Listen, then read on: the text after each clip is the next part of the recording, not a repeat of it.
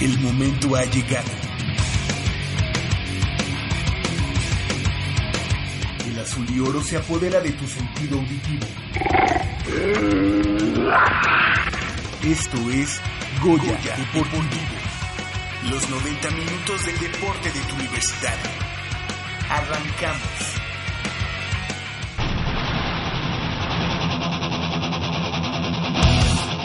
Terminó el sueño de Pumas en la Copa Libertadores. Tigres del CCH Sur por el título de la conferencia 17 años de la juvenil de ONEFA ante el Linces México.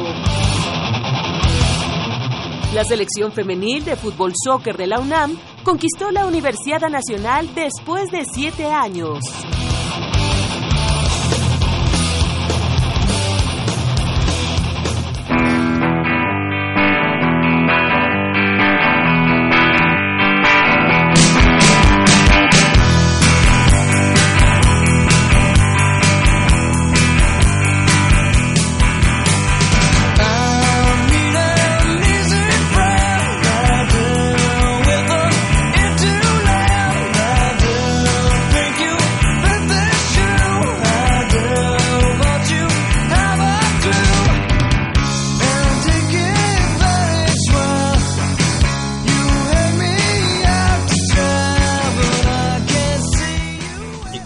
De Nirvana y Kurt Cobain, eh, entramos de lleno a una emisión más de Goya Deportivo, esta correspondiente al 28 de mayo de este año 2016. Muy buenos días, gracias por estar con nosotros aquí a través del 860 de amplitud modulada y también a través de internet en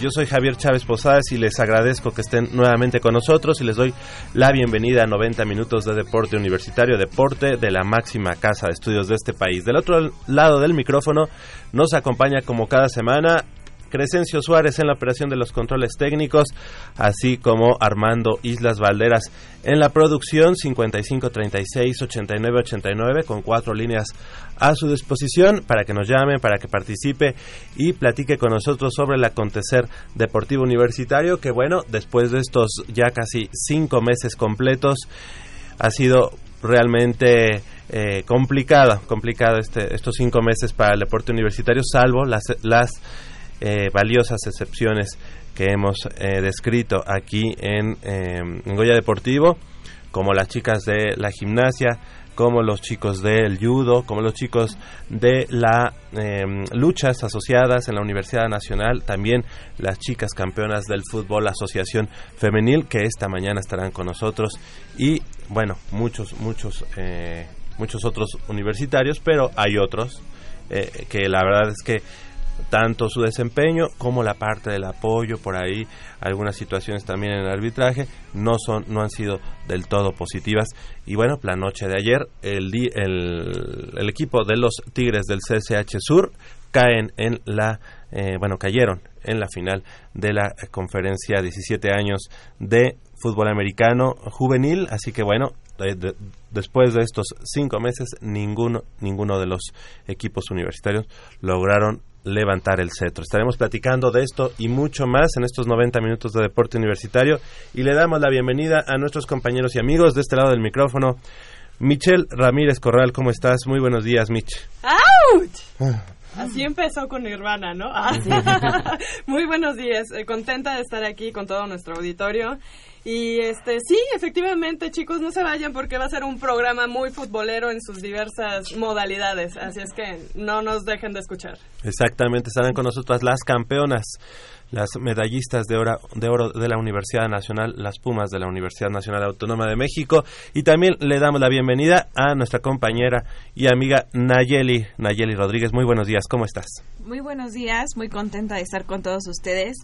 Y pues sí, por otra parte, triste por todo lo que ya comentas. Eh, no ha sido fácil para la UNAM por el lado deportivo, pero eh, como comenta Mitch, creo que va a ser un muy buen programa. Exactamente, eso, en eso confiamos y para eso estaremos aquí trabajando arduamente. Paulina, Paulina Vázquez, Beristain, ¿cómo estás? Buenos días. Hola, muy buenos días a todos, eh, muy bien, lista para empezar este programa. Tenemos una entrevista súper interesante que no se van a querer perder, así como un debate sobre lo que está por pasar con el equipo de Pumas de fútbol. Exactamente, en el plano profesional, ya sabemos, ese cambio de directiva, pues también trajo consigo y después de la derrota del pasado martes, pues varios, varios cambios que están ya por, algunos ya se dieron, otros están por darse en el seno universitario, vamos a platicar de eso y precisamente alguien quien ya se lame los bigotes por eh, platicar de ello es Leopoldo García de León. ¿Cómo estás, Polo? Muy buenos días. buen día, Javier. Buenos días a todos. Este, sí, vientos de cambio se... Para el deporte universitario. Autónoma van van caminando un poquito a lo mejor no tan rápido como otros deportes pero van caminando con paso firme y, van para adelante no firme. Esa, es la palabra. Tomando en consideración que cuántos años tiene este, formado el equipo más o menos. Oficialmente tiene dos años ¿no? no no deben tener como tres cuatro años. Que es muy poco no es un equipo muy joven y recordemos que ellos empezaron hasta con el problema de no tener una cancha de entrenamiento fija, digamos. Es la, asociación oficialmente de la UNAM más joven. Eso es eso es un hecho. Y además este, el de las chicas es el primer campeonato que obtienen como asociación. O sea, todavía en varones todavía no se les da el campeonato, pero como este ya en femenil es el primero, así que bueno, pues ya poco a poco, como bien lo comentas Polo, creo que van a van a darse los resultados. Ellos junto con los de rugby, pero los de rugby como que sí se han desarrollado de una manera muy rápida. Porque tiene más auge, ¿no? El, rugby que la cross todavía en México. Paulina.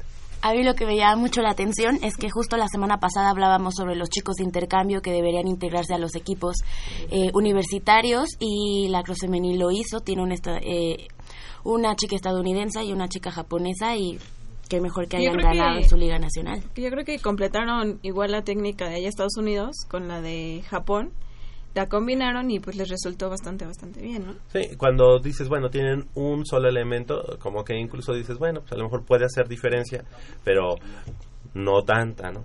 Sigue siendo una ventaja. Pero cuando ya son dos jugadoras, ya como que dices, ah, bueno, pues alguien en la media y alguien, por ejemplo, ya en la delantera, ya te ayuda bastante, ¿no?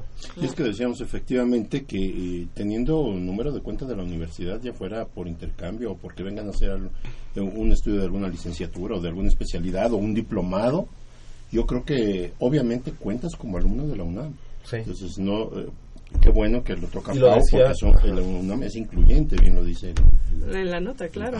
Lo dice Pau, eh, que esta chica, eh, bueno, solamente en relación a la chica japonesa que se llama eh, Mayu Murao, ella es alumna de la Universidad de Tokio, de Tokio y ahorita está en un programa de intercambio en la UNAM. Y bueno, ella está valorando y seguramente, ojalá se, se dé, se espera integrar a la Facultad de Ciencias Políticas y Sociales para continuar sus estudios en relaciones internacionales. O sea que ahí ya totalmente estudiante de la UNAM. Oye, pero atención, ¿eh? Atención. Em, eh, y esto es un, jaloncito de orejas para, para nuestros eh, compañeros, para los jóvenes que estudiaban en la, en la UNAM es una extranjera que llega, tiene poco tiempo de residir en México y de empezar a estudiar y ya se interesó por las actividades deportivas que hay dentro de la universidad. Pero a lo mejor tiene que ver también mucho con la cultura que ella trae. Definitivo, claro, claro. La experiencia universitaria completa. Yo creo que debería de llamarles la atención ¿no? a los, a, los, jóvenes y darse cuenta de que todos tienen una oportunidad en cualquier disciplina que ellos se se propongan practicar, ¿no? Claro. Porque hay cupo, hay, hay, hay, hay este, claro, de alguna manera facilidades para que lo practiquen. Y no solo eso, Polito, eh, también el hecho de que aunque no tengas número de cuenta, puedes hacer, practicar, acercarte a algún deporte en la universidad. A lo mejor en un principio no eres parte de la comunidad universitaria matriculada, pero sí te puedes acercar. Es lo que pasa con los niños que compiten para Olimpiada. O sea, te puedes acercar hasta representarla de alguna manera y ya después, pues, no sé, van creciendo, haces tu examen a la universidad, cabe aclararla aquí que es todos los alumnos de la universidad es porque pasaron por un, su examen de admisión, de ingreso y todo eso. Entonces, este, digo, no es excluyente, te puedes incluir, pero bueno, habrá algunas competencias a lo mejor en las que no puedas participar, que realmente, pues, pues no pasa nada, ¿no? Hasta que te llegue tu momento. Pues eh, la verdad es que nos da mucho gusto, a final de cuentas, que ya sean en, en femenil o en varonil, este, esta disciplina de, de la cross empiece a dar ya sus primeros frutos en cuanto a campeonatos, que, que bueno, los campeonatos son producto obviamente de ese trabajo que van haciendo, pero no es el objetivo final, final eh, de una asociación deportiva. Obviamente, eh, qué mejor que se pueda llegar al cetro y qué mejor que, que, puedas eh, quedar como primer lugar, pero estos son apenas sus primeros pasos ¿no? en el lacrosse universitario y como ya lo dijimos, son campeonas, campeonas de eh, nacional estudiantil y los chicos son campeones, digo subcampeones a nivel estudiantil también. Le damos la bienvenida en este momento a nuestro compañero y amigo Jacobo Luna. ¿Cómo estás, Jacobo? Buenos días. Con el corazón roto, Javier, pero así es esto de irle a un equipo, ¿no? Es como estar enamorado y estar en una relación y estar con tu novia, ¿no? Lo das todo, lo entregas todo, das todo por, e, por esa relación porque te sientes bien y a veces pueden pasar muchos años sin que recibas nada a cambio de todo lo que tú entregas, de todo ese amor, todo ese cariño, todo ese tiempo, esa dedicación que tú le entregas a un equipo de fútbol, entiéndase como como si estuvieras en una relación con tu novia, no recibes nada a cambio. Viene muy pero, pero lo haces, lo haces con esa ilusión de que algún día, algún día todo eso se va a ver recompensado con, con todo un día de alegría, ilusión, entiendes esto, un, un título y la verdad que, que sí me quedé con el corazón hecho pedazos, pero mira, Así es, ¿no? Así es. Esto. De, después de la analogía de, de, Jacobo y haciendo alusión a, un poco a esos términos, pues en, en, en, las relaciones hay vaivenes, hay sube y bajas, entonces tranquilo, no pasa sí. nada. Y como buen hombre ya viene apoyando a otro equipo. El Pumas ya le rompió el corazón y hoy viene apoyando a otro equipo. Qué Al Real. No. Espero no salir igual. Al Real. No, pero bueno, tú tienes, o sea, puedes, como dice, como buen hombre, tienes, tienes así a, tu, a, No, tus, varios, a tus varios eh, equipos, pero hay uno. Digamos que una No, novia, una ¿qué novia, pasa? digamos que una novia en diferente pueblo, ¿no? Una novia en diferente pueblo. Tengo la de Pedregal que me rompió el corazón y ahora me voy con la española. Pero la de Pedregal es la que realmente- Cínico. Ah, no, claro, sí, sí. Sí, que cínico. Sí, entonces ya te estoy entendiendo. bueno, pues, ¿qué les parece si, eh, si platicamos? Eh, Crescencio Suárez salió un, un momento, entonces por eso no nos podemos ir a pausa, pero... si- si- Oye, déjame decirle, déjame decirles algo. No sé si sepan que el, voy a hacer un paréntesis. El equipo mexicano de básquetbol, digo de voleibol en los Juegos Panamericanos, a- eh, acaba de quedar en cuarto lugar y ahí juega nuestro querido amigo Víctor Vargas. Daniel, Daniel Vargas, Víctor perdón. Daniel. Y este Hola. Según yo solo Daniel. Ah, es que creo que decía, sí decía. es una nota Una muy interesante porque es, esto da acceso a que el equipo mexicano eh, siga, se incorpore, digamos, a, a la siguiente instancia que es este El previo, El preolímpico. el preolímpico. Ent- Entonces, este, muchas felicidades para ellos. ¿eh? Por- eh, gente que asistió, parientes míos que asistieron, dicen que Sí, un muy bueno. llenazo, Sí. ¿En emocionante. en fue? En el gimnasio el Juan de- Juan de la Juan de la Barrera. Ajá. Qué bueno, enhorabuena para el voleibol eh, mexicano y en este caso a nuestro eh, amigo Puma, eh, Daniel Vargas. 8 de la mañana con 22 minutos, hacemos una breve pausa y regresamos con más información aquí en Goya Deportivo. Cuando en Goya Deportivo se ponen curiosos, los expertos contestan.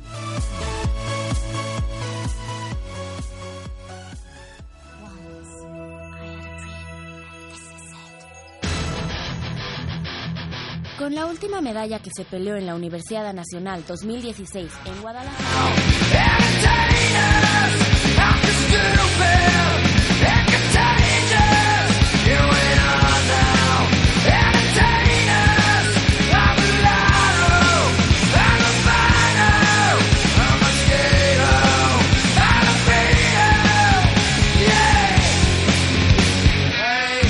Universidad Nacional 2016 en Guadalajara, la selección femenil de fútbol de la UNAM fue la encargada de cerrar con broche de oro esta vigésima edición. Tras cuatro años de pelea, esta ocasión las felinas dieron una clasificación casi perfecta, y en la final, tras un largo partido y contra un equipo de tradición como la Autónoma de Nuevo León, la presión y el ansia estuvo más presente que nunca. Sin embargo, las atletas Pumas lograron superar cada adversidad y hoy están aquí para contarnos su historia.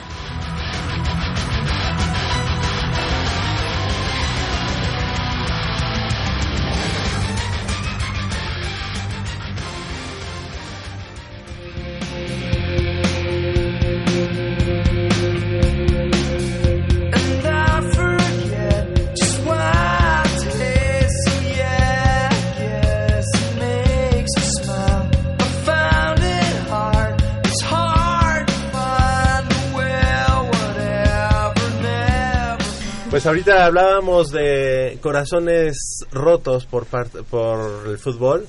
Sin embargo, algo algo que nos alegró la vida hace unas hace dos semanas, ¿verdad?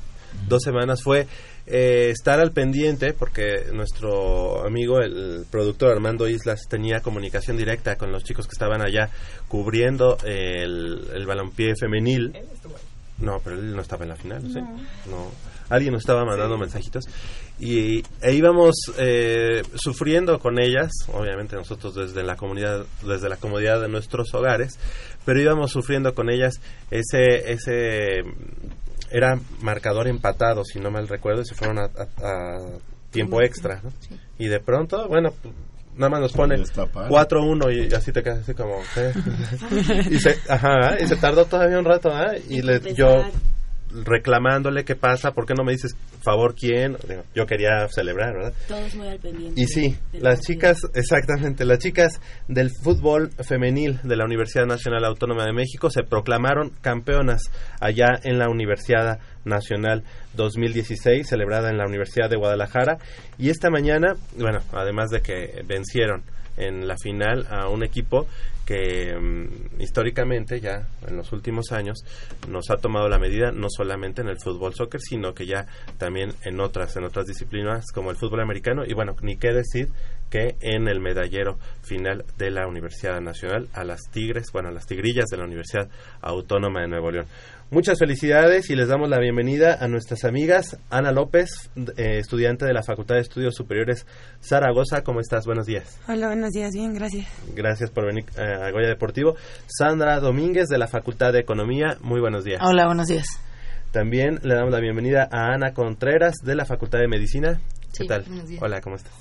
También a Perla Bastida de la Facultad de Artes y Diseño, de Arte y Diseño. Muy buenos días. Buenos días, gracias por la invitación. Pues son todas nuestras. Fíjate que una peculiaridad esta, este semestre, eh, bueno, el pasado, eh, Sierra Pumas eh, de soccer profesional jugando contra Tigres y, y se nos dan una serie de eventos de los equipos representativos de la UNAM contra los Tigres, ¿no? Sí. Y las Que ya- únicas que sacan el barco a flote son, Son- aquí las, las eh, compañeritas. A mí me da muchísimo gusto porque han picado piedra, ya se han encontrado con varios obstáculos en el camino. Recuerdo que tuvieron que hacer una fiestecita eh, para recaudar fondos y te- tener balones. Yo la sigo mucho por Pumas Femenil y te comentaba que yo conozco desde chiquita a Romina, a Romina Kerle. Entonces, este, nunca me ha, me ha dejado de interesar el, el equipo de fútbol femenil. A este Yair lo conocemos, vaya que si lo conocemos, ya hemos jugado fútbol juntos. Sí. A Quique también. Entonces, es un trabajo exitoso que, eh, que ellos han, ha- han este, cimentado eh, por años y que ahora se, se ve cristalizado con la participación de las chicas y a- eh, atención, eh, llegan de manera invicta. Exactamente. Lo consiguen de manera invicta. eh, entonces, Y además sacándose la espina del año pasado, que precisamente las, ti- las tigrillas de la Universidad de Nuevo León los de- las deja fuera en la Segundos. semifinal. En Entonces, cuartos, cuartos. yo en lo personal eh, quiero decirles que es una satisfacción muy grande. Por ahí eh, se les felicitó y hubo un profesor, no recuerdo su nombre, que decía que, que no era el momento de que la gente se colgara de su medalla. A mí me molestó el comentario porque nadie se está colgando de la medalla de las chicas. No, es es el trabajo de ellas, no de nosotros. Es la dedicación de ellas, no la de nosotros. Nosotros nada más difundimos de lo que nos enteramos, les damos seguimiento. eh, tanto en sus descalabros como en sus victorias estamos con ellas. Y prueba de ello, que ahora nos da muchísimo gusto. Nos han ganado exclusivas porque las chicas las entrevistaron antes de llegar a Goya Sí, Deportivo. Vaya que si están, este, que si están codiciadas, ¿no? Yo, este, de una manera muy personal, quiero felicitarlas. Es de, ver- de verdad, de verdad, es un enorme gusto lo que ustedes han hecho por, por ustedes, por la institución y sobre todo representando a la universidad más importante de Latinoamérica. No sé qué opinen ustedes, cómo sientan este, este título. Bueno, pues primero Sandra, muchas gracias. Gracias por la invitación.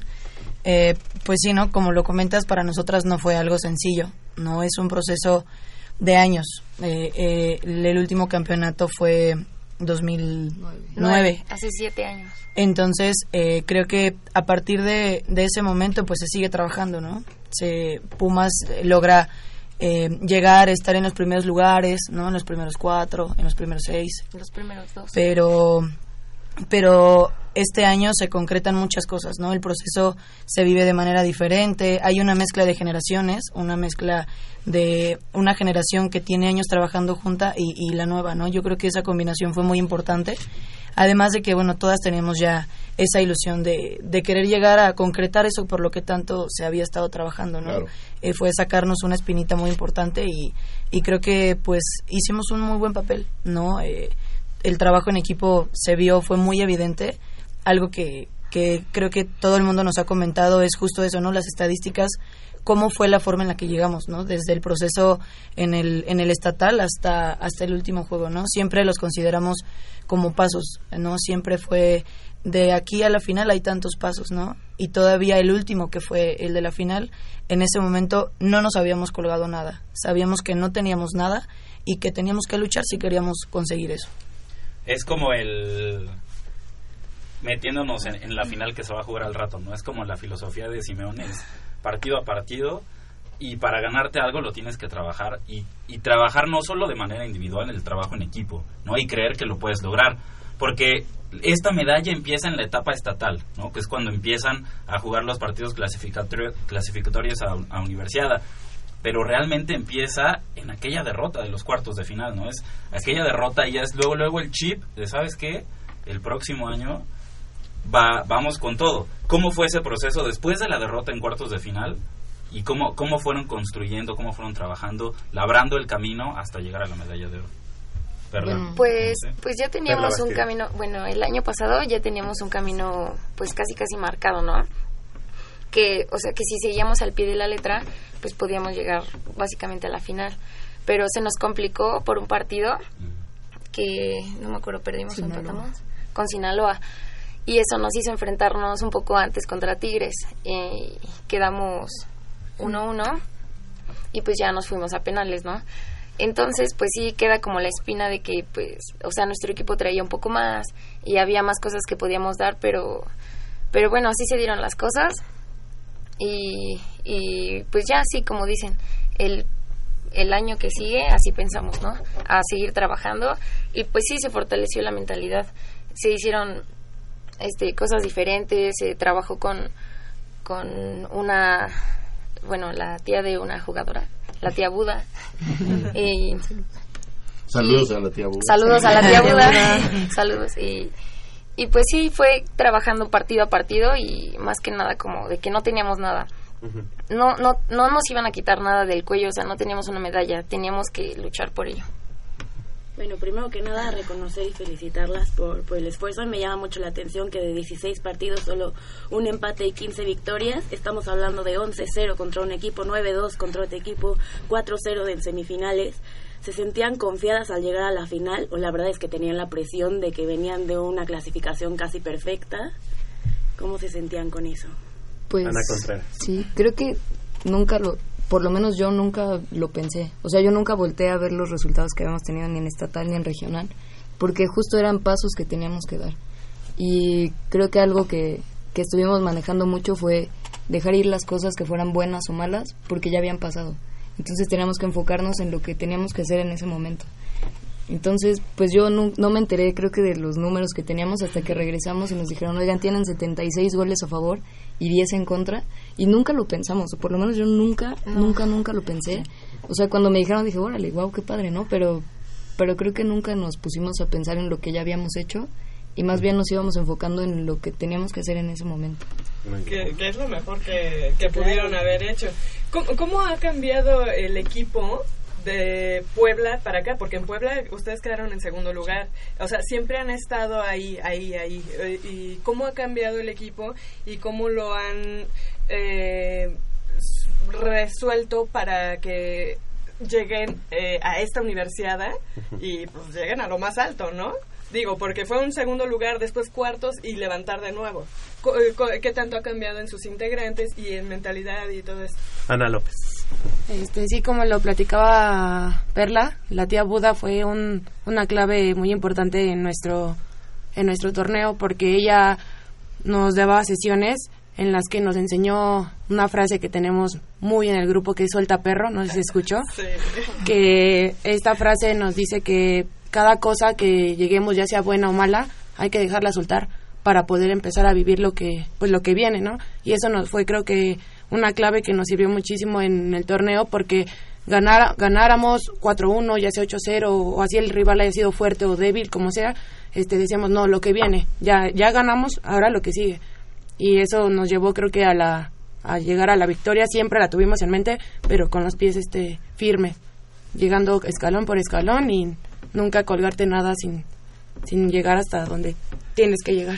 Y bueno, con respecto a los integrantes, pues como mencionó Sandra, se anexaron eh, jugadoras nuevas, nuevas relativamente a la categoría superior, pero ya llevan un proceso largo, como Ana Gaby, este, Liz, Cintia, eh, e inclusive otras que sí fueron sus primeros meses, pero sumaron, sumaron en la defensa, en la media, O sea, inclusive adelante. ajá. No fueron re- eh, relativamente novatas. Ajá. Ya traían- Pero, ya pero- llevan un proceso pero hay una de cosa, seis hay años. una cosa que me llamó mucho la atención. Ustedes en uno de los partidos eh, pierden a Valeria. Valeria claro. sale lesionada, entonces es una baja sensible. Mas, sin embargo, a mí me encantó. Se, eh, de alguna manera eh, eh, es un- una jugadora, digamos, clave, pero me dio mucho gusto que la hayan sabido cubrir. Esto habla de que vienen generaciones y hay jugadoras suficientes para poder cubrir di- diversos puestos.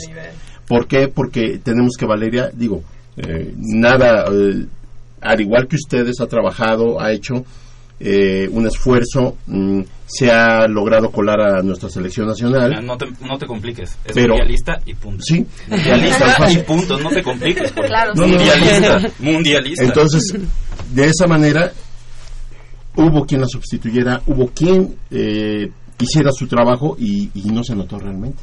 Hubo no quienes. ¿no? Yo creo que una Sí. Ajá, ¿quiénes? Ajá. Más Pues- que nada. Ah, bueno, creo que para nosotras, eh, en el momento en el que sucede, eh, pasa algo muy curioso, ¿no? Sucede en un momento en el que el partido ya estaba ganado. Sí, ya está. Valeria nunca dejó de luchar, o sea, a pesar de que el marcador era a favor, en esa jugada pues ya va porque la, la- su objetivo era meter el gol. Entonces, en ese momento, eh, pues para todas fue eh, pues algo que nos dejó como en shock, ¿no? Es que era este, este, el par de los primeros partidos y perder un elemento tan importante para nosotras pues era pues ahí nos causaba un poquito de, de- ruido, ¿no? Sin embargo, creo que eh, ella siempre estuvo presente de una u otra forma. Ella fue una inspiración para nosotras, porque recuerdo que cuando lo platicamos eh, ya dentro todas como equipo, ella nos dijo, yo no voy a poder jugar, pero eso no significa que yo no persiga el mismo sueño que ustedes. Entonces, eh, era luchar cada una ah, de manera individual con lo que teníamos, de manera colectiva y además eh, tener ese compromiso con la entrega que ella, co- con, lo que ella dejó en ese momento en la cancha, ¿no? Creo que ninguna de nosotras eh, tenía la sangre tan fría como para decir no voy a dar el tiempo que entre, no voy a dar lo mejor de mí, ¿no? Creo que fue un ejemplo muy importante y, y siempre estuvo, ¿no? Siempre estuvo como parte de, eh, nos acompañó y de pronto ella se, cuando le tocaba salir, que ya no podía estar en la zona técnica, pues de fuera eh, se escuchaban sus gritos, ¿no? Eran gritos para empezar a dirigir, para empezar a orientar, porque de pronto adentro eh, hay tantas cosas, hay tantas, pasan tantas cosas por tu cabeza que de pronto hay decisiones que pues de afuera, ¿no? Se ve diferente, entonces ella siempre estuvo ahí y creo que, que fue un, un elemento muy importante, ¿no? Eh, estuvo apoyándonos todo el tiempo, era, había algo que a mí me llamaba mucho la atención cuando estábamos durante el proceso de preparación, ella también este pues tenía algunas lesiones entonces pues se le daba eh, pues descanso. Entonces eh, hubo un día en particular en donde tuvimos una carga muy fuerte no estuvimos estábamos ya todas muertas y ella subía y bajaba con botellas de agua y no y todo el tiempo en cuanto subíamos y bajábamos ella estaba y vamos y dale porque tenemos un objetivo y tenemos una meta. Entonces todas esas cosas creo que hablan de, de una jugadora mundialista que sabe y que tiene la capacidad de apoyar y de levantar a la gente cuando cuando lo necesitamos no entonces fue fue muy importante y, y, y gracias a ese tipo de, de cosas que se sumaron es que el, el resultado que se tuvo fue el que el que deseábamos. Y que sabe lo que es, la importancia que es el trabajo en equipo. O sea, porque sí claro. cualquiera de ustedes es tan importante, a lo mejor como ella, en un equipo. Porque si no está una o la otra, Y la Claro. sencillez, ¿no? Porque sí. Claro, su otro, calidad humana. otro hubiera dicho, bueno, yo ya soy mundialista, yo estoy lastimada, aquí me quedo viéndolas. Y no, ella también tenía que hacer Con su rodilla mala, ¿eh? Sí. Qué bueno. Ella fue fundamental, en verdad. Yo quiero saber, o sea, me quiero meter un poco al partido de la final, donde obviamente iban 1-1. ¿Y qué pasó al meter tres goles? O sea, eh, en el tiempo extra cambia completamente la historia para Pumas.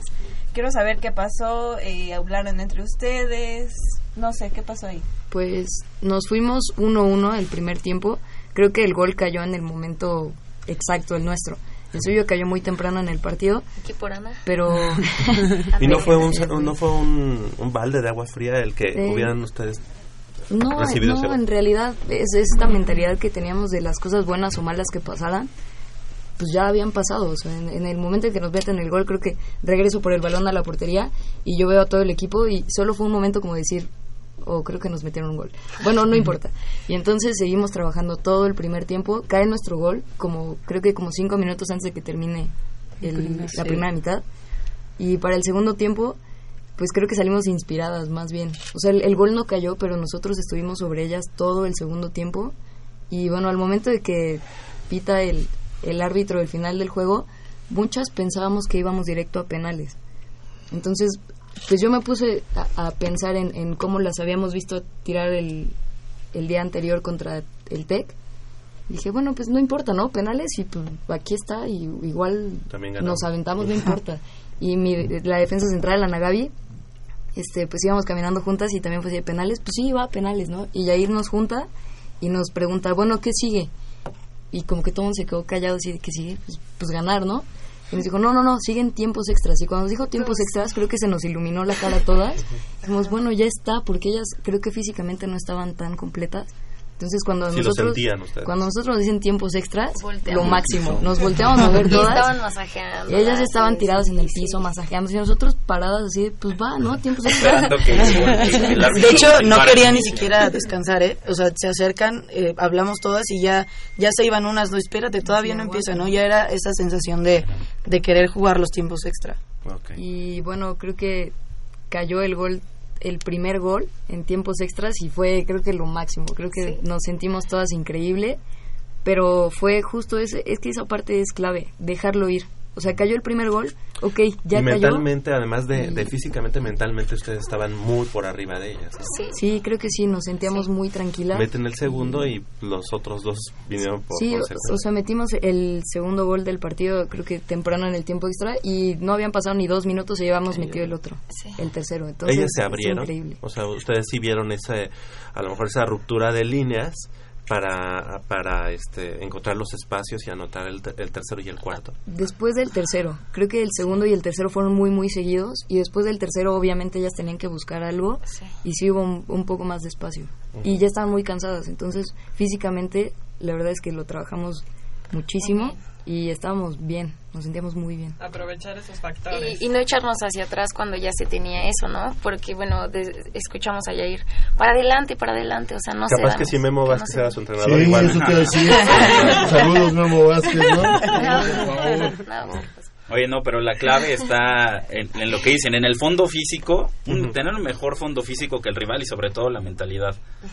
Pero más allá de la táctica, que sí es importante, pero tocando este tema de, de táctico, ¿a qué, ¿a qué atribuyen ustedes que hayan terminado como la mejor ofensiva de la universidad con 76 goles a favor? ¿A qué lo atribuyen? ¿A la, al, a la calidad de sus jugadoras en ataque o al planteamiento del entrenador? A, la manera en, en que se entienden en el campo. pues yo creo, sí, bueno, creo que, al- bueno, sí, teníamos una delantera bastante experimentada, que se conoce desde hace muchísimos años, pero igual pienso que si no hay un equilibrio, o sea, no se puede conseguir, bueno, los objetivos y lo que logramos, ¿no? Entonces sí, yo creo que fue un equilibrio de conjunto, de todo el equipo, que, que si ellas mantenían el balón arriba, pues estaba padre, ¿no? Y, y ya abajo, pues igual el trabajo. Este, bueno, algo que también platicábamos como equipo era ser solidarias en cada jugada, en cada momento. Entonces, ya sea ofensivamente o defensivamente, siempre estábamos ahí todas unidas. Decíamos, si alguien la llega a, fa- llega a fallar una jugada, mm, sí, corrígela, pero después de haber este corregido esa jugada, ¿no? O sea, y eso creo que nos sirvió demasiado porque siempre hubo unión, tanto afuera desde la cancha como adentro, la banca también, este, aunque no entraran, ellas desde afuera se les escuchaba y esa vibra también la sentíamos nosotras, de que las que podíamos estar en la cancha sentíamos su confianza, entonces eso te decía, bueno, ella está ahí afuera luchando porque tú no vas a soltarte también. Entonces creo que fue y si, clave. Y si ves que están, o sea, si están termine y termine y termine jugadas, pues tú desde abajo, bueno, yo que soy defensa, este, pues no sé, te, te motiva, ¿no? Y si ella está luchando por cada balón, si la está terminando, ¿por qué nosotras no, no? Entonces cada quien en su rol que, que le corresponde, meterse y meterse y meterse. Oigan, una pregunta, eh, no sabemos las posiciones hasta que ahorita Sandra... Sandra. Perla. Perla, ¿no? Este. Este, ¿qué, ¿Qué posiciones juegan? Yo soy portera. Ana Contreras. Defensa lateral. Defensa lateral. Media. Y Perla defensa. Yo les quiero este, comentar algo. Aquí siempre hacemos como un presupuesto. Este, previo, no, no, no, no económicamente. Ah, traigo. Previo, no. Yo, yo pensé que te ibas a poner bien. Previo a una universidad hacemos el presupuesto de las medallas. ¿sí? ¿Por qué es que año con año siempre decimos, ah, pero fútbol femenil? Entonces en fútbol femenil nosotros ya contamos, aunque ustedes no lo sepan, con una medalla. ¿sí? Porque esa, eso es muy positivo pa- para ustedes, pero ¿en qué se ha basado ese éxito que tienen antes de que ustedes estuvieran ahí? O sea, ¿por qué el fútbol femenil siempre está ahí? ¿Qué, ¿Cuál es la clave? ¿Cuál es, ¿Qué es lo que se ha hecho diferente para también replicarlo en otros deportes? Pues creo que es el trabajo de años y de gente que estuvo antes de nosotros. O sea, yo, por ejemplo, hay gente que ganó la medalla de 2005, 2009 y no las conozco. Pero yo sé todo el trabajo que hacen. ¿no? Yair creo que tiene un plan, él, él estructura junto con FEFO un, un entrenamientos y, y plan de trabajo y lo seguimos. Sea, ellos confían en nosotros y nosotros confiamos en ellos y sabemos que lo que ellos nos pongan a hacer, el trabajo que tengamos que hacer, nos va a dar resultados a todos, porque ellos lo disfrutan desde afuera. Yo los veía y también ellos lo disfrutan muchísimo. Creo que también es súper importante el trabajo que hacen con las niñas que vienen de secundaria y preparatoria, porque muchas de Hace ellas... poco ganaron una medalla en la Olimpiada Nacional, ¿no? eh, ¿Recuerdan? um, Hace No sé, la verdad... un par de años, no sé. Tiene algunos años, Creo creo. que fue un bronce. Sí, hace en Guadalajara. años. Ok. Sí. Este, pero creo que el trabajo que hacen con ellas también es fundamental. Y muchas de ellas voltean a ver al equipo superior y dicen, yo quiero jugar allá. Entonces el trabajo que ellas van haciendo desde que están en secundaria, el trabajo que hacen cuando están en preparatoria, por ejemplo, las niñas que les decíamos Ana Gaby, Cintia, Liz, todas ellas vienen de un trabajo de Olimpiada Nacional y cuando llegan a jugar con nosotros ya saben cómo funciona el equipo. Qué importante es ese ejemplo y qué responsabilidad tienen ustedes para con ellas, ¿no? Sí. Pues sí, prácticamente eh, eh, tienen, digo, para nosotras, eh, creo que cada una ama lo que hace en todo sentido, ¿no? Tanto en lo académico como en el, en el deporte. Eso es una clave muy importante, ¿no? Siempre eh, compaginar esas cosas que te apasionan para que puedas lograr tus objetivos.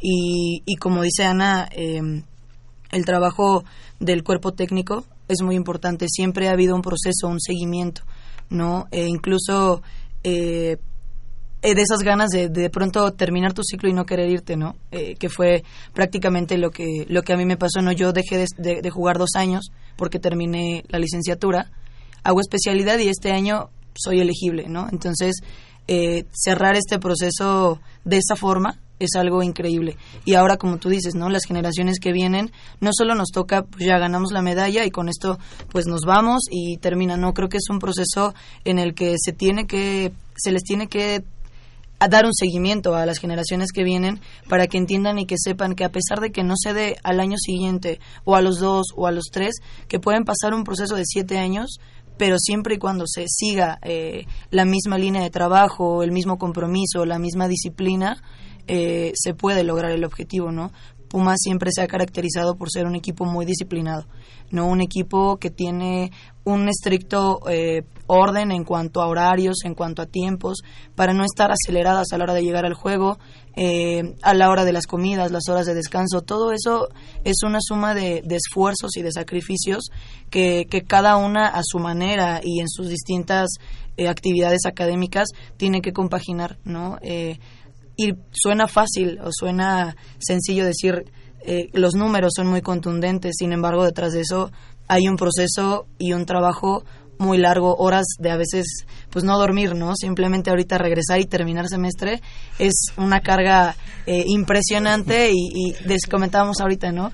Si llegamos con la medalla, no, no, no exentamos, pues no, ¿verdad? O sea, eh, prácticamente hay que trabajarle también por ese lado. ¿Cómo que no exento? Y como que no hay punto extra, pero, pero este, pero creo que ah, personalmente, desde que inició el proceso, eh, yo no sabía que podía ser elegible hasta tiempo después, pero desde que empezó siempre tuve esa O sensación. sea, tú hiciste tu especialidad por la parte académica. Sí, Ya sí, sí. Sí, porque por edad tampoco, por edad yo tampoco ya, pues yo decía, ya se me fue la edad, ya soy la más grande de todas. Entonces, Pero el próximo año ya no podrías. ya no, no, ya, Te ya. despides entonces con el oro. Me voy con el oro. Nada más regresé por el oro y Sí ya. son disciplinadas, hasta para bailar. Te lo puedo asegurar. Ay, sí, olvídate. Y pregúntame quién tiene La cabeza-. Pregúntame quién Zumba. el movimiento.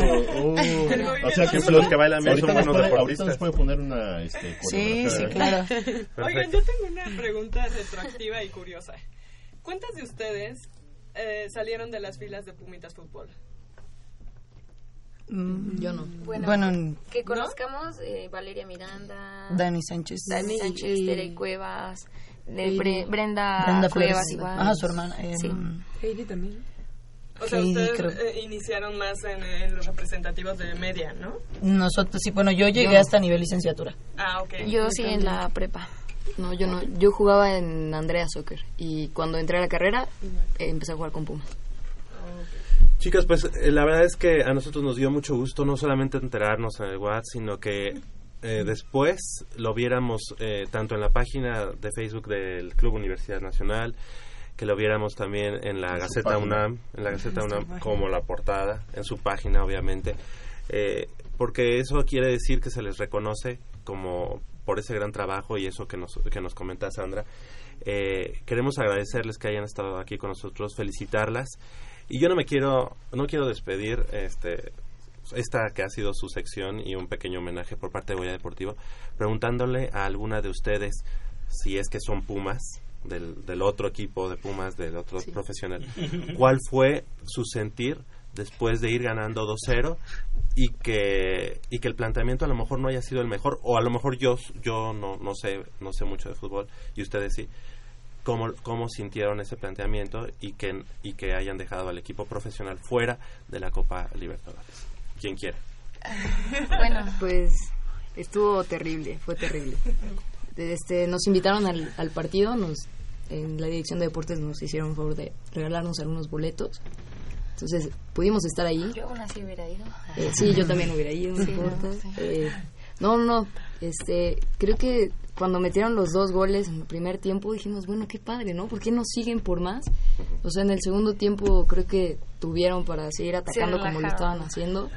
Expulsaron a uno de Independiente del Valle, pudieron seguir atacando muchísimo más y creo que esa parte de, de no dejar de buscar un gol es la mejor forma de defenderte. Claro, esa O parte sea, si el, si el otro equipo está metido atrás, pues allá que se quede, está perfecto, ¿no? Tú sigue atacando y sigue atacando y sigue jugando. Y, o sea, aunque estén los 11 metidos en la portería, ti- tiene que caer un gol, ¿no? Y, bueno, ya eran 10. Y Verón, ¿cómo se la jugó con dos? No, eso estuvo increíble igual. Yo Sí, uno que contra uno. jugase Oye, Y vamos, vamos a ver si, de- si podemos invitar a mamá Buda al próximo cuerpo técnico, la tía Buda, al próximo cuerpo técnico del equipo, ¿no, Polo? Antes, a- antes de Bueno, que yo- se vayan las chicas, yo quiero, este, también vamos a felicitar al cuerpo técnico. Obvio. Es que yo Sí. creo... Y el cuerpo ello- médico también. eh, El ah, cuerpo bueno, médico. no, Felipe. Pero este, de la verdad es que mi, mis respetos, yo admiro mucho a Yair de veras y a Quique, que son a los que conozco porque sea que ahora hay otros nuevos entrenadores o no sé si ya tienen Héctor tiempo. Cervantes. Héctor Cervantes. La Héctor verdad, mis respetos Y- porque ellos, yo lo- te digo, los- desde cuando los conocemos Javier y toda su vida la han entregado en cuerpo y alma, yo los veo puntuales a la hora de sus entrenamientos y la verdad de estos estos proyectos que ellos han eh, hecho están dando resultados muy positivos. Prueba de ello el seguimiento que le dan a las chicas. Prueba de ello esta medalla y sobre todo la estructura que tienen tú hablaste de una cosa muy importante que fue la disciplina que incluye horarios incluye todo tipo de actividades fuera y dentro del equipo eso a mí me encanta porque Eso Sí. es parte del plan de trabajo de un entrenador y sobre todo que tienen unas excelentes pupilas, ¿no? Que lo llevan al pie de la letra. Yo los quiero felicitar mucho bueno, al cuerpo técnico, al cuerpo médico y a toda la gente que rodea a estas chicas, porque es un trabajo de equipo y los resultados, el esfuerzo, el sacrificio que hacen ellas se, se ve cristalizado. Bueno, Muchas gracias. Y una última cosa, antes de despedirnos, bueno, estaba como deportista de la UNAM, felicitarlas. Yo sé todo lo que conlleva el esfuerzo de tener una medalla de universidad y haber conseguido el oro, la verdad es lo máximo. Y se les nota la pasión por lo que hacen. No las he visto jugar y me contagiaron como esa pasión por lo que hacen y por la camiseta, cosa que es lo más importante eh, que hay para mí. Miren que para que a mí me emociona el fútbol. Bueno, hicimos que a Felipe el doctor le gustara. Él juega vóley. Sí. Él decía, no me gusta el fútbol y bueno, terminó enamorándose, enamorándose del equipo y de- bueno, estaba él en la banca y nos preguntó, oye, pero ¿por qué hicieron eso? O sea, cuéntanos más, pero ¿por qué, por qué esa alineación o por qué ella está corriendo por allá? Bueno, él es el más apasionado por Anímate, el equipo. anímate. Y, y le agradecemos Ahora que estoy aquí, seguramente les daremos más seguimiento y pues a ver qué tal. Nada Una más de aquí, de este ellas. equipo, queremos ver a más de una en Francia 2019. Entro. ¿Por qué no? ¿Por qué no? Sí, ¿por chicas, qué no? ¿por qué no? Es lo que dijimos, que ya acabamos este proceso, ahora vamos por el otro. Há- Todas Háganle caso a mamá Buga. Tía. Bueno, pero... ok, pues les queremos agradecer, chicas. Ana López, estudiante de la FESA Zaragoza, muchas gracias por haber venido. ¿De qué carrera? Enfermería. Ok, felicidades. Gracias.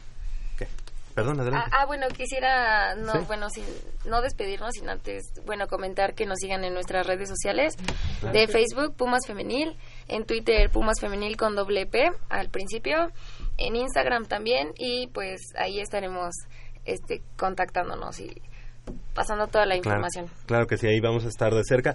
Ella fue Perla Bastida de la Facultad de Artes, Arte y Diseño. Muchas gracias. Gracias a ustedes por la invitación. Gracias también a Sandra Domínguez de la Facultad de Economía. ¿Ya una este, maestría o algo? Mm, Pues sí, o- ahorita ya no, o este ¿O también? semestre termino especialidad y sí, sí quiero hacer una maestría. ¿Y entonces la edad te da o ya no? No, la edad ya por más que me quite los años ya. Aunque haga una acta falsa ya. Oye, te iba a decir, ahí en Arcos de Belén. Ahí en Santo Domingo tenemos un cuate. Ya, Ok. ya me, Ya no. tocará apoyar pues de otra forma, ¿no? A lo mejor ya ahora ya directamente como como Miss de Zumba, pues ya. Ok. Ya está patentado No, eh, el, el- el efecto. Yo decía, pues, yo mejor iría al baile. Mejor. y también le damos la bien- la- las gracias a Ana Contreras de la Facultad de Medicina. Y imagino que compaginar medicina con el fútbol no debe ser nada fácil. ¿En qué No, año estás de en- medicina? Estoy en tercer año avanzado, Ajá. séptimo semestre. Eh, y Oye, y pues soy sí, de los NUCE, ¿no? No, empecé el primer año ahí y para jugar fútbol pues les dije que no, muchas gracias. este, pero mejor, la verdad es que está Eh, increíble. ¿En dónde estás este, rotando ahorita? Ahorita estoy en el hospital 32 del IMSS, que es el general de ¿En zona. En, sí, enfrente de la prepa 5. Sí. Y de ahí nos mandan a distintas sedes. Entonces voy a cancerología, voy a... a- bueno, tengo dos semanas de vacaciones, gracias a Dios. Y regreso al Instituto Nacional de, de Cardiología. Y está padrísimo porque la verdad es que los doctores han sido súper, súper amables por la mayoría. Eh, con uno ni me presenté y llegué a la otra semana. Pero con la medalla, doctor, ya llegué. Este, Oye, y, no, le, pero y le iba a Pumas, entonces dijo, bueno, no, adelante. la verdad es que nos han apoyado muchísimo. Creo que la mayoría de los profesores a todas nos apoyan. Hay algunos con los que sí tenemos algún problemilla que otro, pero bueno, este nada que no se pueda arreglar en examen final. Y- y Esos ya. son los otros partidos de la vida, ¿no? Y Sí. qué bueno que también se puedan ganar. Felicidades, chicas. Sí. Muchas gracias. gracias. 8 de la mañana con 58 minutos, hacemos una breve pausa aquí en Goya Deportivo. Participe con nosotros 55 36 89 89 con cuatro líneas a su disposición.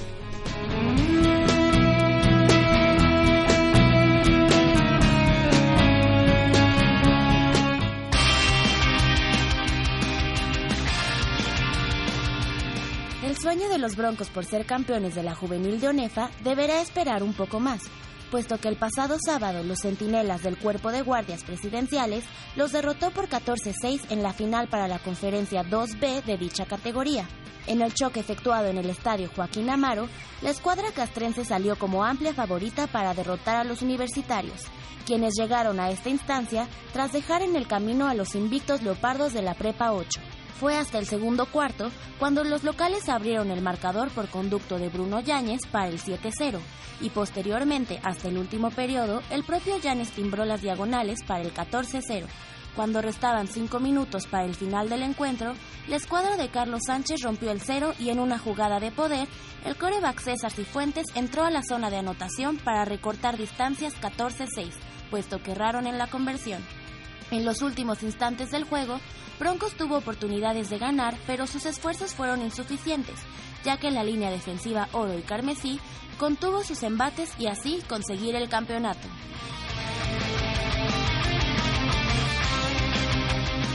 Para Goya Deportivo, Paulina Vázquez Beristain.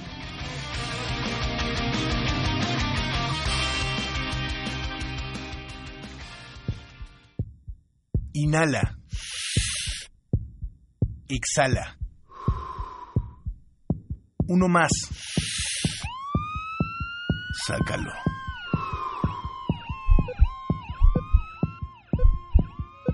Nos damos otro jaloncito.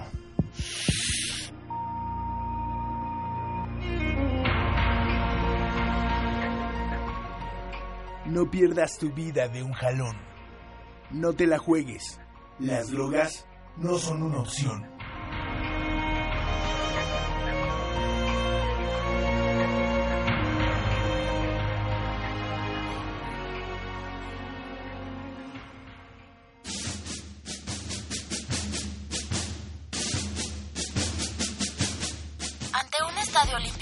Abarrotado, Pumas se enfrentó al Independiente del Valle por el pase a semifinales de la Copa Libertadores de América 2016. Con el marcador en contra de 2-1, el equipo universitario debía ganar forzosamente con una diferencia de dos goles para lograr su objetivo, el cual se estaba consiguiendo por conducto de Ismael Sosa.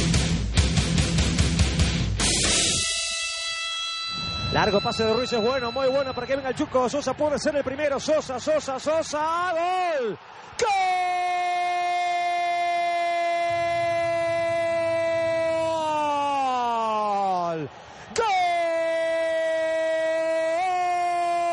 ¡Gol! De Pumas Ismael. Me gustaba más adelante. Y ahí adelante recibió el Chuco Sosa.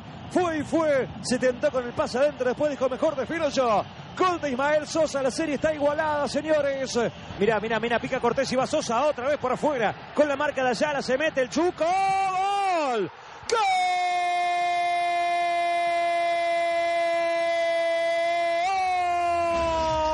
de Pumas Ismael canta otro gol. Gol de Pumas Ismael, el Chuco Sosa la cruzó.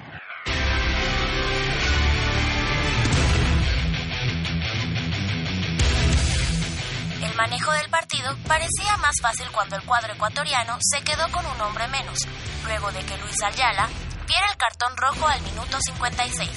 Sin embargo, al minuto 66, el gol de Junior Sornosa en cobro de tiro libre cayó como balde de agua fría con el 2-1 momentáneo y se emparejaba el marcador global, lo que mandaba a penales en caso de que culminara así en el tiempo regular.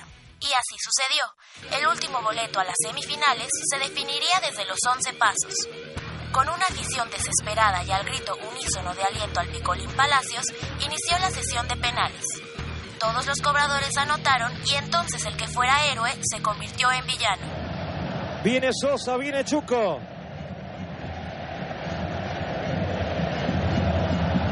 La figura del partido fue Ismael en los 90 minutos.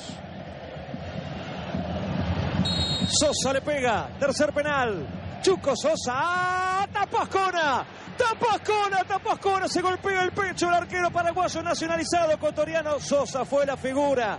El Chuco en el partido, pero falla su penal. Estupendo el arquero Ascona, otra vez es héroe. Y dejó todo en bandeja de plata para Arturo Mina. Arturo Mina para pegarle. Ecuador atento. Buscando la gloria, este humilde independiente del Valle. El de Río Verde Esmeraldas. Buscando llenarse de gloria. Va Mina, va. Mina, Mina.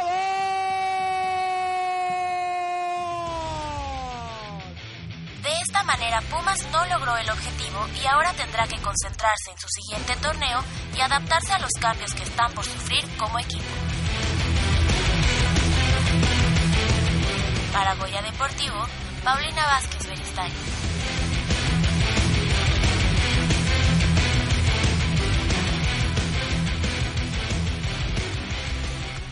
Bravo, bravo. Bravo, Pau. Muy bien, Bravo. Pau. Hizo su Hizo tarea. la tarea, exacto. La tarea. Me fui al estadio. Tanto así.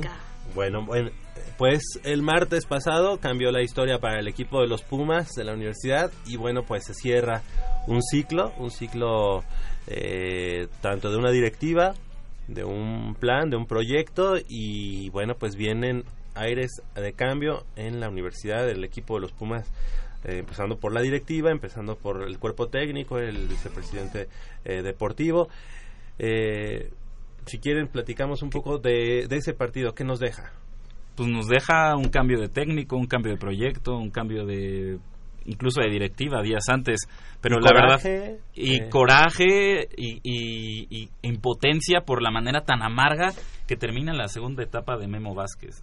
Amarga en el sentido de que te quedas en la justo en la línea en dos torneos, en, en En la Apertura juegos. 2015 y ahora en Copa Libertadores te quedas en, en penales después de que pues había- nos había rescatado del abismo en donde nos encontrábamos, que le dio luz, le dio vida, le dio identidad a un proyecto y pues mira, mira dónde termina. Mira, es algo que no, no hay mucho que analizar eh, a fondo. Desafortunadamente la escuela del Tuca Ferretti se ve reflejada en cierta forma en, el proceder de Guillermo Vázquez en el planteamiento de partidos. Eh, creo que siempre hemos comentado que Pumas es un equipo que debía no jugar tan amarrado, no tan precavido, no tan medroso. Y nos dimos cuenta que en el estadio de Ciudad Universitaria ya no pesaba porque si íbamos arriba en el marcador había que cuidar ese gol, según Guillermo. Y cuántos partidos no terminamos mordiéndonos las uñas porque el tiempo ya pedíamos el tiempo. Es consecuencia de un, de un sistema de juego que a mí en lo personal sí, nunca me gustó. Sí, nos O sea, no te gusta el de los Pumas, pero sí alabas el del Atlético de Madrid. O sea, ya no, ya no entiendo. ya, estoy- ya no entiendo. No estoy, no estoy alabando nada. Yo dije que Atlético. de- Eso, estamos hablando de otra cosa totalmente. Son latitudes diferentes. Este, el, el- el sistema de Memo Vázquez, como el del Tuca Ferretti, nunca me, han, nunca me han gustado. Sin embargo, en su momento dieron resultados. Pero ya Pumas, a estas alturas, ya era un equipo predecible. Ya era un equipo este, más que aprendido por, el, por los contrincantes. No teníamos variantes en el sistema de juego. Eh, ¿Cómo no? Ahí estaba Dante López, ¿no? Estaba- La, la- gran estrella de Pumas. Eh, el y- que nos iba a dar el gol del y título en Copa y ahí te Libertadores. voy a- y ahí te voy a hacer- estaba Dante ahí te voy a hacer la aclaración. Tú pusiste palabras en mi boca que no dije. Yo te voy a decir, del plantel que había, yo me lo hubiera jugado con Dante López en lugar de, de Eduardo Herrera. Sí. Ahí sí, para que veas, Ah. sí voy con todo con Dante López. ¿Por qué? Porque cuando menos Dante López tiene un poquito más de técnica y más de idea para salir a jugar fuera de su área. Para mí, para ti no. Eh, yo sé que a, ti te cae mal Dante López, a lo mejor como persona. No, o sea, neta, jugador, no es que me caiga mal. O sea, al Pero tipo no- no, lo no conozco. Bueno, no lo conozco. bueno, está bien. Pero como futbolista es un fraude. Ok, para ti es un fraude, para mí es más jugador que Eduardo Herrera, imagínate. No entender Ah, no, bueno, que- si Dante López es un Eduardo fraude, Herrera. Lalo Herrera ya no tiene adjetivo Entonces, calificativo. si tú- Si, si tú me dijeras, es que tienes tres delanteros más y, y- y te, y, y vas por Dante López, pues no. Y, y al decirte, no hay variantes, es que mira, Britos pudo haber jugado de centro delantero. Y nunca, nunca se atrevió Memo a cambiar un poco su sistema. Porque, a Britos. porque Matías Britos es el corazón latiente de ese equipo y lo fue. Y a Britos, discúlpame, y yo, y de verdad No estaba de acuerdo contigo. de. No, no, no. Y yo estaba de acuerdo contigo. Que Britos, pues, y lo que dijimos aquí muchas veces, llegó al fútbol mexicano como delantero y es un delantero letal. Pero lo que entregaba Britos en esa, o lo que entrega Sí, Britos no. en esa posición, era brutal. Nadie Ese- se lo discute. Nadie, y lo creo que hubiera sido un error quitar a Matías Britos de esa posición abajo de Lalo Herrera con libertad para Mira, moverse a las bandas. Después de haber, bajar, después de haber visto ese primer tiempo del, de, de Lalo Herrera ir ganando 2-0, yo incluso hubiera hecho el cambio que entrara este mm, Dante López y hacer las veces que hacía cuando estaba la Rata Bravo y la rat- y, y- Jalar marca. y jalar la Ah, marca exactamente marca y Britos hacer lo, lo que la Rata Bravo Llegar de porque atrás. además la rapidez la tiene Así y la es. definición la tiene Pero nunca se atrevió a hacerlo. O sea, Guillermo Vázquez, y bien lo dicen, se casó con tres jugadores en toda la temporada. Cortés, Herrera. Fuentes y Herrera. Fueron tres inamovibles en la... eh, eh, en Bueno, la- pero a Cortés y Fuentes no les puedes recriminar nada. No, por- No, a, a lo para que voy, nada. no, no, no, es que, eh, a ver, Sí, Jacobo, sí. que se entienda bien, yo no lo estoy recriminando, yo estoy diciendo que Memo no tiene variantes en su fútbol. un, un técnico que tiene variantes puede hacer hasta cambio de posiciones en ciertos jugadores, que le puedan rendir, Sí. eh, en un momento dado del partido, le puedan rendir más en un lado o en otro, o en una posición en otra. Mira, ¿qué hacía con, con este Sosa y con este Fidel o con Quiñones a veces? Los cambiaba de cambiaba banda. de banda para ver cómo, cómo se, se comportaban tanto los laterales como ellos encarando. Desafortunadamente, por ejemplo, sufrimos una baja tremenda de juego de Quiñones porque Quiñones anduvo muy por debajo de su, de su nivel. Fidel no volvió a ser el Fidel de la UDG. Fidel pocas veces este, encaraba. Entonces, el sistema de Memo Vázquez es lo que estoy diciendo. El sistema de Memo Vázquez ya era predecible. Dos, tres toques saliendo, jugando atrás y el pelotazo a dividirlo. Dos, tres toques y el pelotazo. Y si no, era buscar a Sosa, buscar a alguna banda y Quiñones nunca se atrevió. El que más se atrevió fue Sosa. Sí. fue el que Sí, más sí. resultados dio, a pesar de que le daban de patadas, a pesar de que la marca a veces era dos contra uno, Sosa tenía el, encaraba porque él sabía y él quería encarar para buscar la profundidad en el equipo, que del otro lado no tuvimos. Y cuando, falló, cuando el penal, ni cómo recriminarle algo, No. ¿no? Porque en realidad él A hizo nadie, mucho. ni a él ni a nadie. Y, y no es el delantero, pero es el killer del equipo. Claro. Eso te explica Claro. de- del, del pobre trabajo de Lalo Herrera arriba. Ahora, por ejemplo, hablando de Fuentes y de Cortés, ¿no? Fuentes, ¿qué, qué otro cambio, qué otro recambio tenía Memo Vázquez en el lateral izquierda para suplir a, a Fuentes? Ninguno. Ninguno, Ninguno. ¿no? Fuentes era garantía por esa banda. O sea, sabías que la banda izquierda estaba bien cubierta por Fuentes. Ahora, Javier Cortés le lleva competencia. Le lleva a Alejandro Castro y le lleva a Iber Iber, Ruiz. ajá. Y aún así, Javier Cortés demostró que su lugar, que su titularidad... Se le, no, Se no es que se la, se la Bueno, ganó, Memo- se la sí, ganó. por eso, Memo lo rescató de la baja de juego. Exactamente, lo, lo metió a jugar en el medio y ahí fue En donde debe de, de jugar. eh, donde debe de jugar. Ahora. y le llevó competencia y aún así Javier Cortés Y ahí se, es se- donde se ves- mantuvo a flote. Y ahí es donde ves lo corto del plantel. Porque si no tienes otro lateral izquierdo, ¿verdad? Si no tienes otro lateral derecho, bueno, teníamos dos, en este caso Van Rankin y a la Torre. Si no tenemos otro medio que pueda jugar en la posición de Cortés, ahí te das cuenta de que estamos cortísimos en el plantel. No, pero es que plantel tenías, o sea, tenías a Matías Vidangosi Que como opción para, para es que es que no- si no lo metes estirón. a jugar, ¿cómo quieres No, que dé el sé, estirón? yo lo sé, pero- Es como lo de Diego Lagos y todos estos eh, jugadores que trajimos, es que no dieron el estirón. Bueno, ¿y cómo querías que dieran el estirón Entonces, si ni siquiera les diste sí hubieras minutos? optado por sacar a Javier Cortés y meter a Matías? No, no, no, yo estoy hablando de, de, de Lalo Herrera, de Matías Vidangosi. Ajá. De, Pero- de, de cambiar, de meter a Matías Vidangosi Ajá. por Eduardo Herrera. Arriba, Matías Vidangosi arriba, de nueve puntos, se acabó. No, pero Matías Vidangosi no es centro delantero. Eduardo Herrera sí es eh, centro del- delantero. Pero no, mira, al final de cuentas- al final de cuentas es atacante. Al final de cuentas es aquí, fíjate, mejor estamos dando una opciones que Memo Vázquez nunca contempló. ¿Qué te parece si Matías lo metes en el lugar de Britos y a Britos lo metes de centro delantero? Claro. Pudo haber sido, el pudo, el hubiera ya no existe. Ahora, aquí sí vamos a entrar en un, en un terreno más espinoso. ¿Te acuerdas la vez que tuvimos la discusión de que tú me decías es que está presupuestado perder fuera? Dije, no. Para mí una mentalidad de decir... ¿Y yo tuve creo- o no razón? ¿Tuve o no razón? No, pero No, porque ¿Cómo no? Yo ¿Por- como entrenador no? no? puedo presupuestar perder fuera. Porque No, perdieron. Polo, No, disculpa, hay que ser realista. Hay que ser cuando- realista, no, Polo, no, no, Polo, no, no, Porque no, no. perdieron Mira, allá. no lo veas como aficionado, No. no, lo veas como No, aficionado. yo no soy aficionado. Velo realmente Mira, como es, eh, eh, eh, de manera te- objetiva. Te, te lo voy a decir, Jacobo. Yo tengo cincuenta y tantos años viendo a Pumas y fui 17 años entrenador de fútbol. Entonces yo no lo veo como aficionado. Yo lo veo como una cuestión de que yo no puedo meterle a mi equipo la idea de que, pues vamos a salir. Está presupuestado que podamos perder. No, señor. No les vas a decir, salir- no les vas a decir, señores, vamos a per- ¿Viste el primer ¿Viste el primer tiempo de Pumas allá en Ecuador? Sí, sí lo vi. Pumas dominó. Sí. Pumas dominó. Eso te dice No que no llevaban nada. que no tenían la mentalidad de ir a perder. Lo Pero ahora es que sea realista jugó- y digas, bueno, es posible que podamos que podamos regresar a la Ciudad de México con una derrota. Y así fue.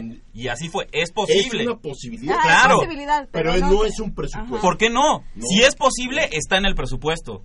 Es sentido común. si es posible, entonces, entra en el sales con presupuesto. el eslogan de que, eh, como algún flamante televiso dijo, este, no, es que en el fútbol se puede ganar, perder o empatar. Ah, cabrón, dije, este este descubrió el libro negro.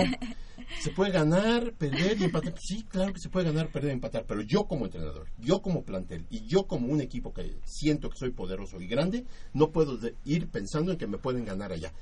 puede suceder. Más Independiente no del Valle, un equipo con experiencia Entonces, en Copa mejor- Libertadores. entonces, a lo mejor, a lo vas mejor y lo faltó- visitas. A lo mejor te faltó. Decir que era una posibilidad. No, No es que si es una posibilidad, Tú- está no, en el presupuesto del equipo. ese día que Está dijiste, en el Pues sí, presupuesto. sí está presupuestado que perdamos 2-0 y hasta 4-0 y te levantaste muy enojado. y te No, dije, no, no, no, no. No, no, Dije, no, no, no. Dije, está en el presupuesto que se, que se pierda, pero no hay, no hay que ser, eh, no hay que hacer el mismo papel que Toluca que te pierde 4-0 en la ida allá en Sudamérica. O sea, está en el presupuesto la derrota, pero también hay que cuidarla. Sí, porque es más fácil, digamos, es más fácil que puedas perder allá y que llegues aquí a, a darle la vuelta. y, y Pumas dominando el primer tiempo, Pumas jugando bien, no pudo ganar, no pudo ganar. Dime, dime por qué no pudo ganar. No, porque fallaron. Porque vas a jugar a, A Sudamérica, mí- vas a jugar no, Copa Libertadores no, no. y A ganar en Sudamérica es muy difícil. no, no. Por más que traigas el super equipo, es muy a mí difícil. lo que me sorprende es que Pumas no es el hecho de que no haya podido anotar en el primer tiempo. A mí lo que me sorprende es que Pumas ni allá ni aquí haya podido sostener un partido completo jugando al mismo nivel. Porque allá juega un buen primer tiempo y en el segundo se cae. Aquí juega un buen primer tiempo y en el segundo se cae. Entonces, estás hablando de un equipo muy irregular y de Vamos. un equipo que no está totalmente Este- concentrado en los 90 esta minutos. derrota lo que nos deja son cosas son cosas complejas lo que viene vamos a darle ahora paso a lo que viene para el equipo de los Pumas y lo tenemos aquí grabado para después analizarlo aquí en la mesa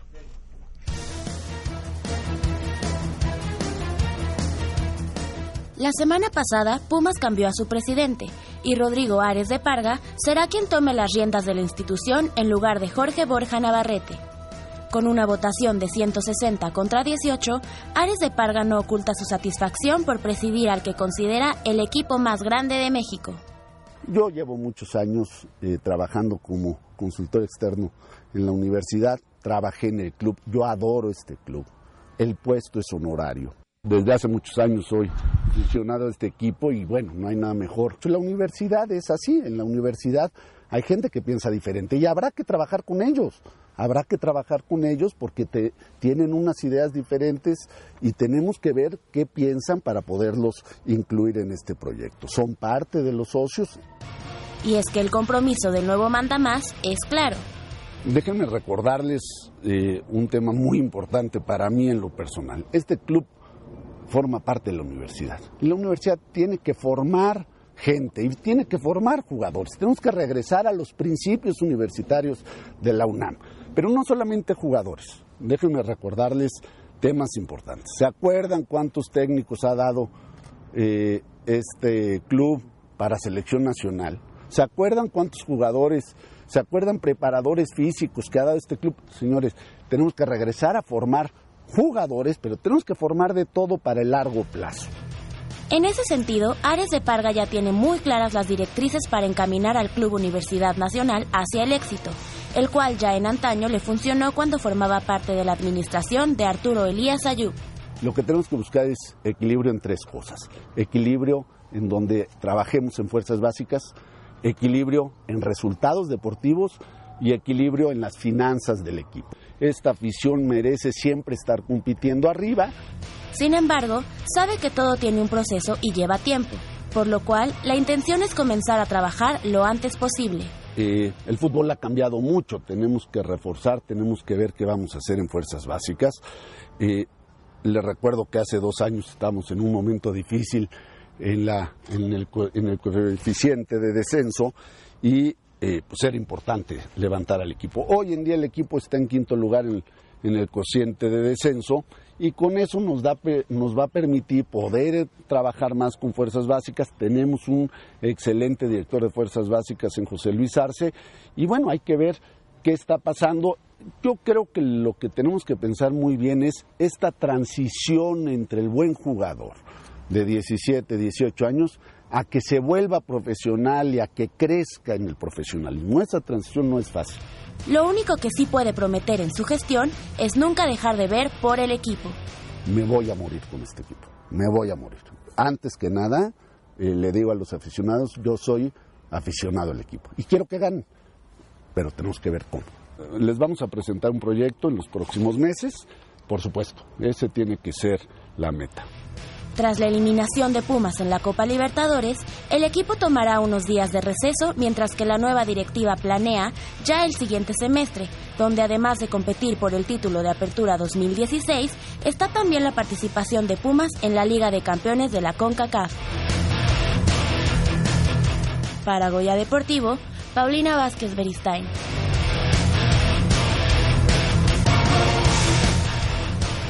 ¿Qué, ¿Qué hubiera pasado si Pumas ya iba 2-0 en el minuto 30? ¿Qué hubiera pasado si le sale a Memo Vázquez esa, ese planteamiento? Me tiro atrás porque Independiente del Valle es el que tiene la obligación de buscar el gol, se abren los espacios y termino el primer tiempo 4-0. Era lo que yo tenía presupuestado. Ahorita estaría Pumas Si le hubiera salido, estaríamos diciendo Memo Vázquez, qué planteamiento tan arriesgado, pero a final de cuentas te salió, nuestros respetos, ¿no? O sea, Yo eh, yo- es, es, yo ahí es le como un poquito polos opuestos. Eh, pero es que aquí hay una cosa, Jacobo. Fíjate que íbamos ganando 2-0. Sí, no, claro, a la sí, me hora queda del, claro. del juego. Entonces te Sí. sobra demasiado tiempo. Y- Pumas empezó a querer disque tocar el balón a un ritmo semilento y lejos de que, claro, al otro equipo la altura valía gorro. ¿eh? Eso vamos a dejarlo a un lado porque sabemos que ellos venían en condiciones y su, donde ellos juegan está me- todavía peor. Entonces no es posible que tú al tocar ese balón con tanta displicencia y con tanta para bajarle el ritmo al, al partido, pues lejos de cansarse el equipo contrario, el equipo contrario está tranquilo. Porque yo, desde que empezó el juego, desde que estábamos en el estadio, yo dije a Javier, estos muchachos vienen por una, nada más por Sí. una. Una es todo lo que quieren estos cuates.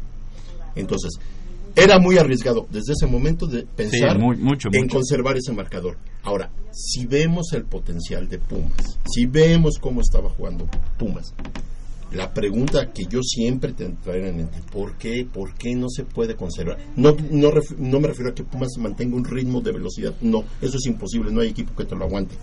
Pero ¿por qué no? O que ya le di un pausa al juego, ahora otra vez vamos a meternos de lleno, atacar con todo como lo estábamos haciendo y vamos a... No, dejaron vivir al otro equipo. Y lo que más frustrante, lo que más causa molestia es que después de la expulsión, nosotros ya decíamos, se acabó. Exacto. Y es cuando más pega a que nos hayan metido ese gol. Ese gol nos partió por todos lados porque ellos eran 10, porque el momento emocional era de Pumas, porque Pumas tenía la obligación de meter cuando menos un gol más para asegurar todo y no se nos dio. Y era el marcador más temido, el precisamente el 2-1 de regreso. Bueno, a ver. Se murió de nada el equipo y eso provocó Ok, ya más allá de la La tristeza, salida. más allá del, eno- del enojo, a partir de ese momento, el día antier, el día antier, eh, Memo Vázquez sale del equipo, sale también Antonio Sancho. ¿Qué es lo que va a pasar? Antonio Sancho me parece que es más en solidaridad con Memo. Vázquez, ¿no? No, además es el mismo. No, además la- la- representante. las formas de esta persona, del presidente y lo que se lle- llegó a saber que, por ejemplo, en el momento en que ellos presentan su plan de trabajo, yo me imagino que Antonio Sancho le ha de haber dicho, señor, necesitamos esto, esto y esto. Porque la respuesta de, esta, de este personaje Aquí no fue, aquí no es Tigres, aquí es universidad. Entonces, eso está hablando de que a lo mejor se pidió algo fuera del presupuesto de Pumas y por eso ese señor Pero es que- buscaba un pretexto para echarlos fuera porque ya había antecedente de una mala Es que, relación con es que esa es, esa es una pregunta que nos hacemos toda la, toda la afición cada vez que se plantea un nuevo, un nuevo torneo, una nueva temporada. ¿Cuál es el presupuesto de Pumas? Uno nunca sabe. Siempre lo Uno nunca sabe. mentirosamente. Mira, Ares, Ares- Ares de Parga presenta un proyecto basado en tres ejes principales. El primero, la formación de jugadores. El segundo, los resultados deportivos. Y el tercero, como buen economista, te dice quiero finanzas sanas. Ajá, así es. O sea, puedes analizar em, cada uno. cada uno de estos de estos tres ejes, eje- ejes principales so- sobre los que va a desarrollarse su, su gestión. Formación de jugadores, pues sí, formación de jugadores como siempre como siempre ha sido en Pumas. Otra cosa sería que me dijeras, vamos a jugar con futbolistas de cantera en el primer equipo, ¿no? Que, que fue algo que, que se perdió, que se perdió desde que salió Memo que Vázquez sale- después del, desde el título, Desde o si la- desde, desde Hugo la gestión Sánchez. de- desde la gestión de ¿no? Borja, ¿no? Porque produces y produces y produces, pero produces para prestar los seis meses al ascenso, pre- produces para Mira, venderlos a un equipo decir, de segunda Cuando llega división. Elías Ayub, se olvida un poco la, la, la cantera, la retoma este Mabu, la retoma y prueba de ello es que sale Javier Cortés, sale por ahí Cabrera, se alcanza, al- le alcanza a Pumas para tener ahí tres finales, una contra el Atlante, otra contra este More- Morelia y la otra contra Pachuca y las y gana dos, pierde una. Sí, pero a partir de ahí hay, hay un en, en el equipo de los Pumas y también no ha habido quien lleve Y las, empiezas a las contratar es que, extranjeros. es que la puntilla la da eh, Alberto García Aspe en Ah, su bueno. gestión cuando venden a Pumas Morelos. Siempre Pumas Morelos lo discutimos aquí y lo platicamos, que era la punta de lanza del equipo de, de primera división. ¿Por qué? Porque de ahí salían directo para debutar en el equipo. Si tú Te ves las deshaces de fotos- Pumas Morelos, Si tú ves las fotos de Pumas Morelos, te, te vas dando cuenta. Mira, Odín mira, Patiño, todos, ajá, los jugadores. Fernando Morales, Javier Cortés, todos ellos salieron de ahí. Rompes con ese esquema y entonces los, los que están en sub-20, sub-15, sub-17, sub-15, pues no les alcanza y lo acabamos de ver ahorita en el juego final de la segunda Premier, ¿no? Y que estamos viendo unos Pumas donde juega eh, Isasola, donde juega Islas, donde Alfonso juega Nieto. Gallardo. Y, y no daban una. Y son los... Lo- Kevin los y es, que y es sacar. que a, a- a eso mismo Escamilla, también, ¿eh? Kevin Escamilla, que fue campeón del mundo sub-17, pero, o sea, discúlpame, Kevin Escamilla, la gran perla de la cantera de Pumas, discúlpame, desde aquel título con la selección mexicana en 2011 No acabó. no ha dado nada. nada. Y eso es a lo que vamos. Sí, formación de jugadores, pero jugadores de calidad. De esa generación, ¿cuántos jugadores se consolidaron en el primer equipo? Solo dos, David Cabrera y Javier Cortés. Los demás ni los cuentes. Porque nada más, y lo digo sin ningún reparo, le están robando a Pumas. Le están robando porque no son buenos jugadores, ya no van a tener su oportunidad en el primer equipo, ya se les fue el tren. Y nada más están robándole a la institución, jugando a préstamo en otros equipos, pero ¿de quién sale el sueldo? Pues sale de Pumas. Claro. Y es y es lo único que están haciendo jugadores como David Isasola, como Eric Vera, como Toño García, como Alfonso Nieto, que los hermanos Escamilla, porque es Kevin y el otro hermano Escamilla.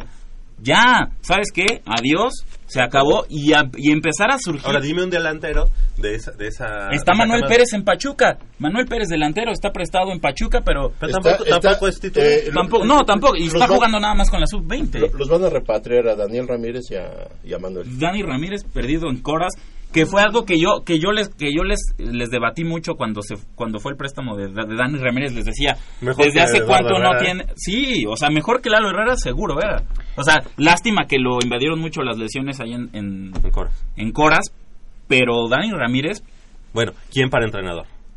A mí Porque, porque Me- la, me gusta la- ojo, la baraja, la baraja son novatos. De los que pretende. según lo que estamos- yo lo que leí Marioni- es que Marioni es el indica, bueno, es el es el elegido del pueblo, digamos. Valencia como director Pero pero ahorita no lo pueden decir porque está él en Milán por la por la final de la, Bueno, de la Champions. es que, es que eh, si nos vamos a Palencia y a Marioni, los dos son novatos. Ninguno ha dirigido de ¿Y, una y a quién trajiste cuando salió Memo Vázquez por primera vez? A Joaquín del Olmo, que era de cierta manera novato, y ya ves cómo nos fue. Sí, y, a- y ahora tienes Bruno Marioni o Palencia, y ninguno ha dirigido un equipo de primera división. Ninguno Eh, ha tenido su, su Digamos que entre, eh, en su palmarés, eh, Palencia le lleva un poco de delantera porque Palencia estuvo dirigiendo un equipo de Barcelona en las es- fuerzas Ah, inferiores. Bueno, ¿y qué me dices de Diego Chivas. Alonso? Entonces, Die- Diego exactamente, Diego Alonso. Pero bien Es el decían, mismo- bien decían, nos quejamos de que luego no hay ni directores técnicos dentro de la institución. Bueno, es que en algún momento tienen que debutar. Claro. En algún momento les tienes que abrir la ¿Pero puerta. por qué con Pumas? ¿Tú no tendrías tú no tendrías a Diego Alonso en este momento? En este Ah, momento. no, no, claro. claro. Pero, Pero ¿quién, hubiera, ¿quién hubiera apostado por Diego Alonso? Pero es que ya son muy cotizados. Ah, Diego, Diego Alonso ahorita ya no lo suelta Pachuca. No, ya no. Matosas, que es un excelente entrenador, está cotizadísimo. Eso te habla de tus finanzas sanas. Pero también tienes que cuidarlas un poco, ¿no? Lo que quieren es Sí, gastar está bien, menos pero ¿no? ni en muy, un, muy, en un. Y ¿no? yo creo que se hacen lo que, lo que Jacobo dice, a todos estos muchachos que ya no vienen al destino, darle las gracias, ahí van a sanear tanto cantera como van a sa- sa- sanear economía. Y si necesitan traer jugadores, no queremos renombre, queremos jugadores comprometidos o jugadores que realmente vengan a jugar fútbol, no que se vengan a pasear. Para ti, Polo, ¿quién va a ser el entrenador y quién va a ser el director? Para mí ya por lo que he escuchado, lo que, eh, una cosa es lo que quisiera y otra cosa es lo que he escuchado. Por, por lo que he escuchado, se queda Palencia como, director. Ah, Eh, auxiliar Sergio Egea, que regresa del Oviedo. Y este, este, ¿cómo se llama? No, este, Ariel González como preparador físico. Ah, Ariel es buenísimo. Ariel, ajá. Y yo necesito ver un Pumas que corra, Javier. Eso de que Pumas sea el equipo que más corre no es ¿Y cierto. cuál es Eso lo que acabó. tú lo que a ti te gustaría? Eso. O sea, que Ah, fuera, ¿qué que me fuera gustaría? Valencia. Como técnico, no, bueno, mira, como técnico estoy igual que acá el jovenazo, pues me gustaría un Gustavo Matosas, un Diego Alonso. Pero de lo que hay en el mercado, el único accesible, digamos, si lo pudieran pagar es eh, Gustavo Matosas. A él, él me encantaría. Ahora, si no queremos romper con la, con la línea Puma, pues sí. De Bruno Marioni y Palencia me quedo con Palencia porque insisto, Palencia se ha estado preparando y cuando menos ya ha dirigido a equipos. Y, y sabes qué, Sergio Egea no acepta venir aquí como auxiliar. Sergio Egea ya es un técnico hecho derecho completamente formado y si llega aquí a México es para dirigir a Pumas. Podría ser al revés. Para dirigir, no, Y al revés no te, podría- te apuesto que Sergio No, Egea no acepta. Poder- por eso Bueno. podría ser al revés. sí, sí. Él como director Estamos- técnico y. Palencia como auxiliar para Sí. Estamos llegando al final de esta emisión. La verdad es que nos quedamos muy cortos en tiempo por todo, todo lo que ha conllevado esta, esta semana, esta eliminación y todas las decisiones que se están tomando. La próxima semana prometemos regresar por más y con más información. que va a haber más. ¿eh? Sí, haber seguro. más. Del otro lado del micrófono, eh, Crescencio Suárez en la operación de los controles técnicos, así como Paulina Vázquez Beristain, que están también ahí en la producción. Armando Islas Valderas, nuestro productor. Y de este lado del micrófono nos despedimos. Michelle Ramírez, gracias. Gracias, Javier. Un beso, Puma. Exactamente. Nayeli, Nayeli Rodríguez, gracias. Nos escuchamos la próxima semana. Jacobo Luna, gracias. Con el corazón roto, pero siempre para adelante. Exactamente. Polo García de León, gracias. Nos vemos el próximo sábado. Yo soy Javier Chávez Posadas, les agradezco el favor de su atención, no sin antes invitarlos y recordarles que el próximo sábado, en punto de las 8 de la mañana, tenemos una cita aquí en Goya Deportivo con 90 minutos de deporte universitario, deporte de la máxima casa de estudios. Hasta la próxima.